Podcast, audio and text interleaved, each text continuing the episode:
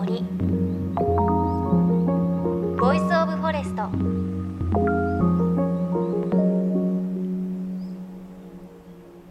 おはようございます。高橋真理恵です。あの以前番組で1年ぐらい前ですかね。我が家のサボテンの話をしたんですがあの我が家サボテンが大きいものがあっても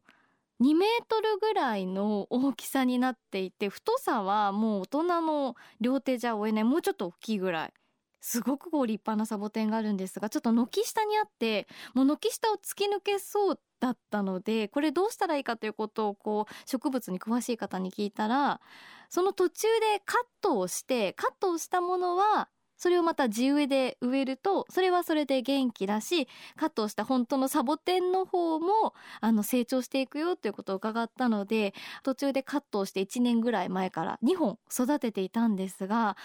急にですよね。5月に入ってからその両方のサボテンに黒いイボイボが でき始めましてイボイボといっても赤ちゃんの拳ぐらいあるイボイボがブツブツブツってでき始めましてこれなんだろうと思って様子を見ていたらつぼみになってもうすぐ咲きそうなんですね。もう10個ぐらいありますかね。以前も咲いていたんですけどこんなイボができて後のつぼみだったかなってことが思い出せなくってまたね花がおどろおどろしいんですよね。咲く時にこう天に向かってパーって咲く感じではなくて道路というか土下に向かってブワって咲く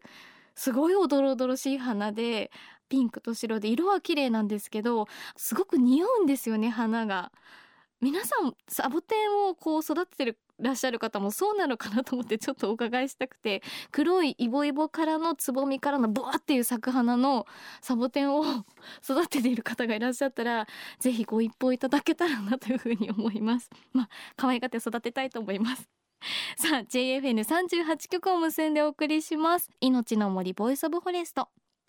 さあ今週も4月に東京明治神宮で行われたアースデー命の森のレポートです。明治神宮の森で命の多様性つながりを感じ地球とつながる命への感謝の気持ちを捧げるこのお祭り。本当にたくさんのワークショップアクティビティがありました。今朝はその中からこの番組とも関わりの深い鎮守の森のプロジェクトによる神宮の森ガイドウォークの模様をお届けします。JFN38 局をネットしてお送りします。命の森 Voice of Forest。今日も最後までお付き合いください。え実行委員長を務めている野中智恵です。今年でなんとね10回目を迎えた命の森なんです。あと2年で2020年を迎えます。この2020年というのはみんな東京都民はオリンピックと思っていると思いますけれどもそれと同時にこの明治神宮の鎮座100年祭でもあるんですね。つまりこの森は何にもない武蔵野の大地だったの。そこに苗木が植わったっていう事柄が100年前なんですよ。その100歳のお誕生日が2020年あと2年で来るので来年再来年の「命の森」はもっとみんなに参加していただけて国立競技場神宮外苑の中で出来上がります。そこに私たちの苗木も大いに広げていきたいと思っているのでラジオをお聴きの皆さんも100年先の森づくりに参加することができるプロジェクトをスタートしています。ぜひぜひご参加をいただけたらと思っています。命の森 Voice of Forest。4月に東京明治神宮で行われたアースデー命の森のレポートをお届けしています。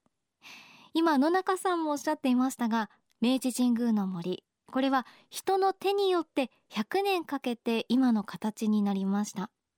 そして明治神宮の森をはじめとした鎮守の森には100年1000年かけて培われた人々の知恵が隠されています。それが命を守る役割です。ということでアースデー命の森のイベントでは明治神宮の森を教材に森の命を守る役割を学べるガイドウォークが行われました。案内をしてくれたのは東京農業大学の研究者西野文隆さんです。明治神宮鎮座100年を前に行われた大調査隊のメンバーの一人で明治神宮の森の植物に大変詳しい方です。防災に強い森というのはどういう森なのかっていうので鎮守の森が東日本大震災の後に残りましたと、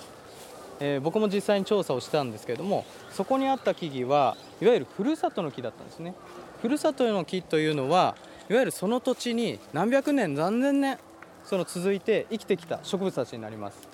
ある意味逆に言うとですね何百年何千年の間に天災と呼ばれる、まあ、津波だとか地震が何回も来てますけれどもそれを全部ですね耐え抜いて生き残ったいわゆる本物木になるんですよね。で実はですね東北は僕調査回った時はですねこういう風景がよく見られました。杉はあの経済林としては当然あの大事な木なんですけれどもいわゆる潮塩害には弱いんですよね。津波とかそういうインパクトにも。なのでこの、え、樹木杉でやはりその津波のその浸水にあったところが徐々にこういうふうに23ヶ月していくと茶色くなって枯れたというようなことがあったりします。そこで強かった木々えー、実は、えー、東北の沿岸部でふるさとの木はスダジーではなくて、えー、タブの木と呼ばれる木になります。でこれ南三陸町の方で撮った写真なんですけれども分かりますかね？この根っこが強靭になってて。で津波の影響もダイレクトに受けながらもえ残った。っていうのがふるさとの木になります。はい。全然違うわここで大事なのはこの後このスライドも回すんだけれども神社が残っただけが大事なことじゃないんですよね。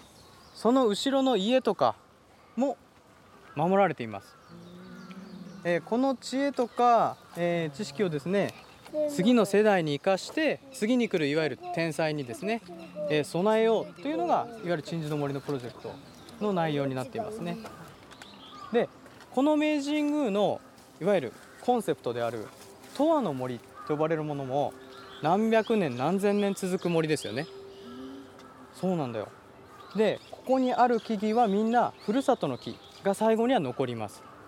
そしてそのふるさとの木は当然今まで耐え抜いたという実績があるのとそして科学的にはですね皆さん上見るとこうやって大きい木だとか、まあ、中くらいの木とかもしくはさっきの青木みたいに低い木とかもしくは草もあったりしますよね。そういうふうに4層構造というんですけども高木亜高木低木総本層。この4つの層がある森っていうのは生物多様性的にも豊かで防災的にも強いです。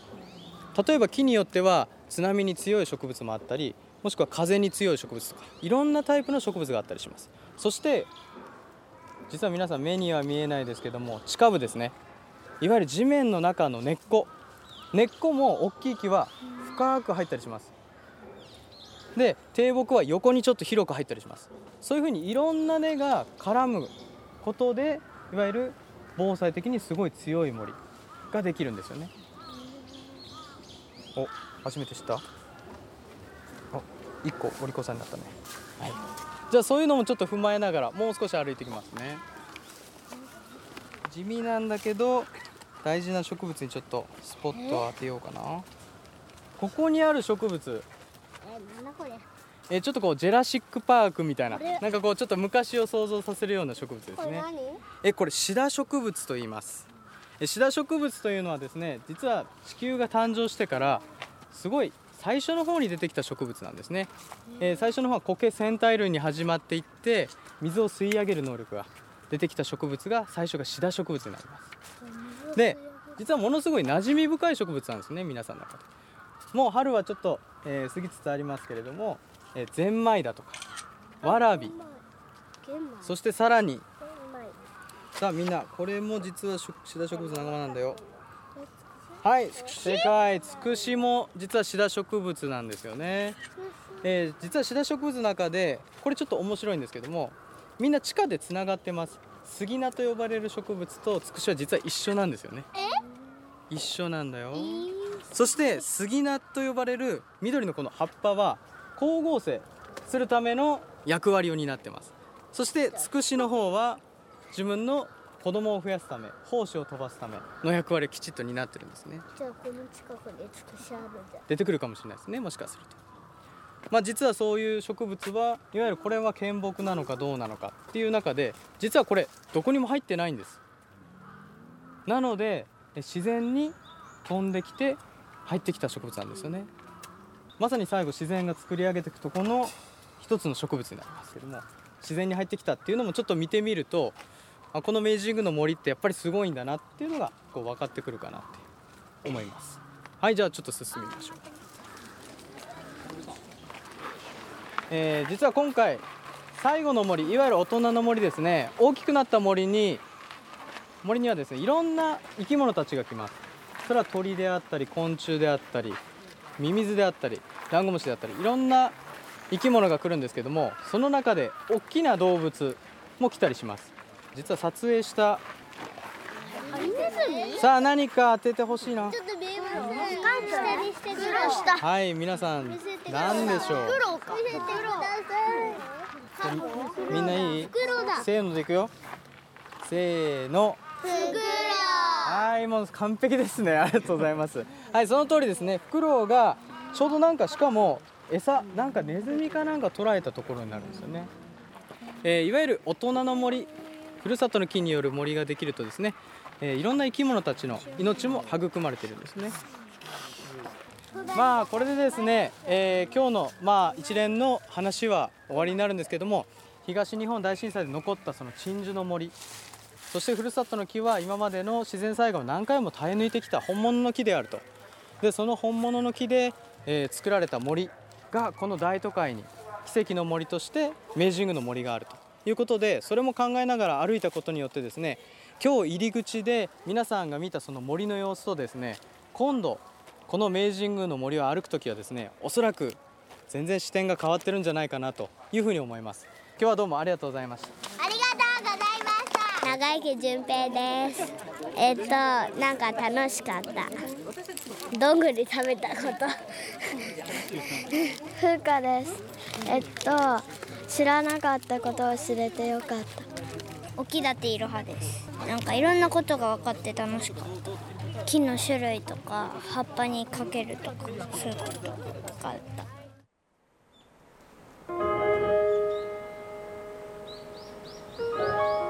の森。 Voice of Forest。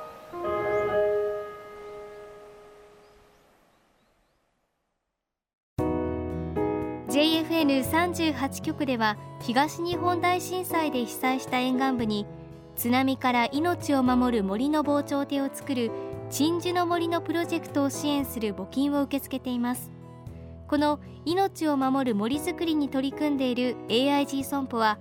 中小企業を災害や事故から守る損害保険のラインナップ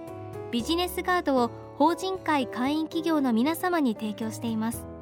AIG 損保ではビジネスガード新規契約1件につき1本のどんぐりの苗木を植樹する命を守る森づくりを通じ被災地の復興全国の防災減災に取り組んでいます。詳しくは番組ウェブサイトをご覧ください。命の森 Voice of Forest。4月22日のアースデーに東京明治神宮で行われたアースデー命の森というイベントの中から明治神宮を歩いて災害に強い森を学ぶガイドウォークの模様をお届けしました。いや子供たちすごく真剣に学んでいましたね。なんかこう杉菜とつくしはそれぞれ役割があって一緒にこう育つんだよっていう話があった時にあじゃあ杉菜があるからこの近くにはつくしがあるんだとか好奇心ってすごいなっていう感じがしました。あとこう明治神宮の森ですよね。私はこう東京に住んでいるので身近にあるんですが先日友人たちと訪れた時に実は初めて森に入ったという子も多くてさらにその森が人の手で作られたものなんだよってことはもちろんあのみんな知らなくてあそうなんだってこう改めてねこう視点が変わっているのすごく感じました。